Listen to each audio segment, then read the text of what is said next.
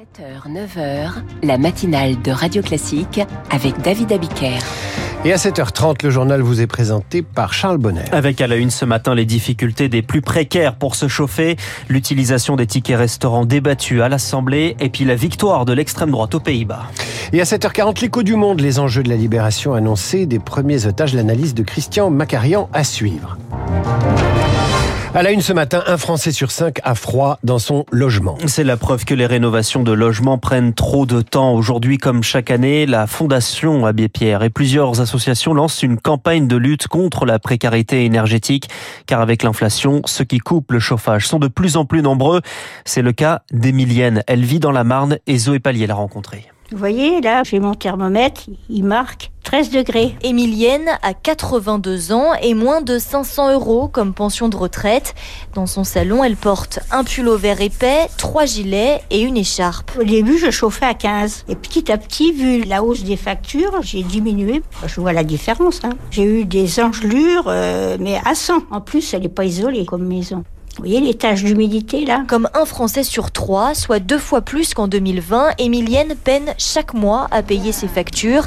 Elle les conserve toutes dans une pochette en carton avec les chèques énergie reçus par la poste. On est un par an, 194 euros de l'État. Ah bah ça ne suffit pas, bien sûr. Cette année, le Secours catholique lui payera aussi l'équivalent d'un mois de chauffage. Nathalie est bénévole pour l'association. Vous allumez quand même l'eau chaude Ben non, pas toute l'année, l'été non. L'été, vous vous douchez à l'eau froide À l'eau froide, oui. Oui, ben ça m'étonne pas du tout parce que la situation s'est beaucoup dégradée, en particulier celle des femmes seules et des femmes âgées. Émilienne rêve donc de faire isoler sa maison, mais même si l'État les prend en charge à 90%, je n'ai aucune économie, soupire-t-elle, pour payer le reste des travaux. Un témoignage au micro de Zoé Pallier. En pleine inflation, l'utilisation des titres restaurants pour les courses alimentaires était bien pratique, mais cette mesure dérogatoire doit prendre fin au 1er janvier.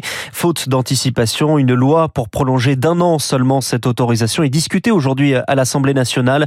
De quoi agacer l'opposition qui demande de pérenniser cette mesure. Adrien Clouet est député insoumis. Moi, je n'accepte pas que parce que les macronistes ont décidé d'hiberner un an et demi, qu'on fasse tout dans l'urgence systématique. On a un mois face à nous. Il y a une semaine de l'Assemblée, le 4 décembre. On pourrait examiner correctement, dans de bonnes conditions, un texte de loi. Est-ce qu'on va se contenter de mettre ça pendant un an? Non. Il faut que ce soit dans le droit commun. Qu'on n'ait pas le même débat tous les ans.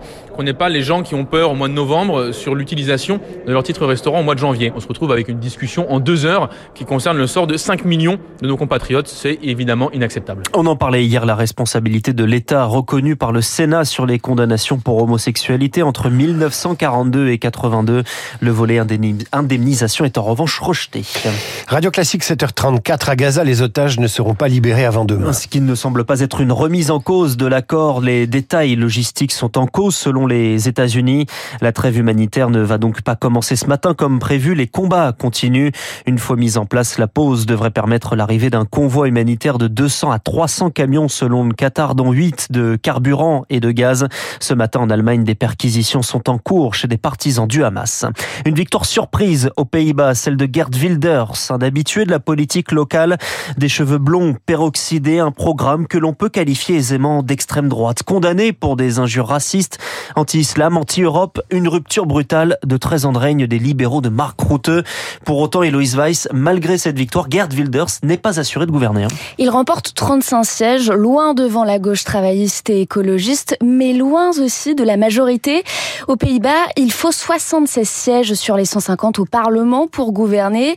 Dès hier soir, Gerd Wilders s'est donc adressé aux autres partis pour former une coalition.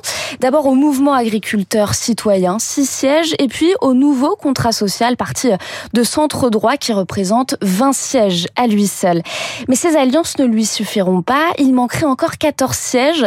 Wilders devra convaincre le Parti pour la liberté et la démocratie, le Parti libéral actuellement au pouvoir.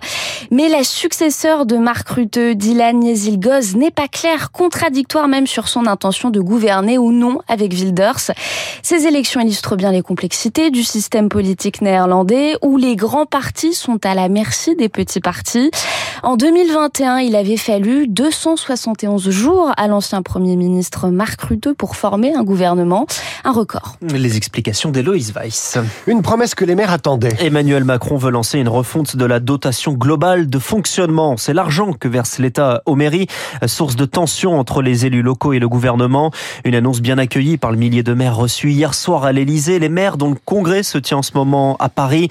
L'occasion pour eux de lister leurs difficultés, notamment sur la question de la santé. Et parfois, les solutions se trouvent juste à côté, au salon des maires, où des exposants viennent présenter leur innovation à l'image d'une box médicale. Le reportage de Lauriane Toulmont. À défaut d'un cabinet médical, un conteneur maritime recyclé de 15 mètres carrés. Ça, je peux le mettre n'importe où. Vous voulez que je le mette en haut du Mont Blanc, je vous le mets en haut du Mont Blanc. Christophe Tichadou, président de la box médicale. Vous tapez le J-code à l'heure du rendez-vous et vous rentrez dans un univers en fait qui est désinfecté en permanence. La box vous est réservée pour une heure, 6 jours sur 7, 8h30, 20h30. Dans le conteneur, un siège fait face à plusieurs écrans et tout un tas d'outils médicaux connectés. Derrière la caméra, l'un des 150 médecins du groupe Tessan, Steve Demato, est responsable des relations collectivités pour le groupe. On a euh, un tensiomètre, un thermomètre. Le médecin, lui, il va pas demander au patient quelle est sa température, quelle est sa tension. C'est le dispositif qui communique directement auprès du médecin. De quoi piquer la curiosité de ce maire. Silvio Biello, maire de Montsou dans le Val d'Oise. Commune de 3800 habitants. Il reste plus qu'une médecin qui est surbooké, qui ne prend pas de nouveaux patients. Ah mais les autres, ils sont marrons, il faut qu'ils cherchent un médecin ailleurs. Moi, c'est mon cas. Problème, le coût de la box médicale, 40 000 euros à l'achat, plus 20 000 euros pour bénéficier pendant 4 ans des services de télémédecine. Investir 60 euh, 000 euros, c'est pas rien. Pour une petite commune comme Montsou, c'est beaucoup. Pour le maire, rien ne remplace un médecin en chair et en os. Il va donc d'abord lancer un appel à candidature. Lauriane, tout le monde. Merci Charles. Prochain journal à 8h. Et Charles, on vous retrouve à 8h30 pour le rappel des titres. Dans un instant, Charles Macarian, les impasses stratégiques et politiques du marchandage des otages israéliens. Radio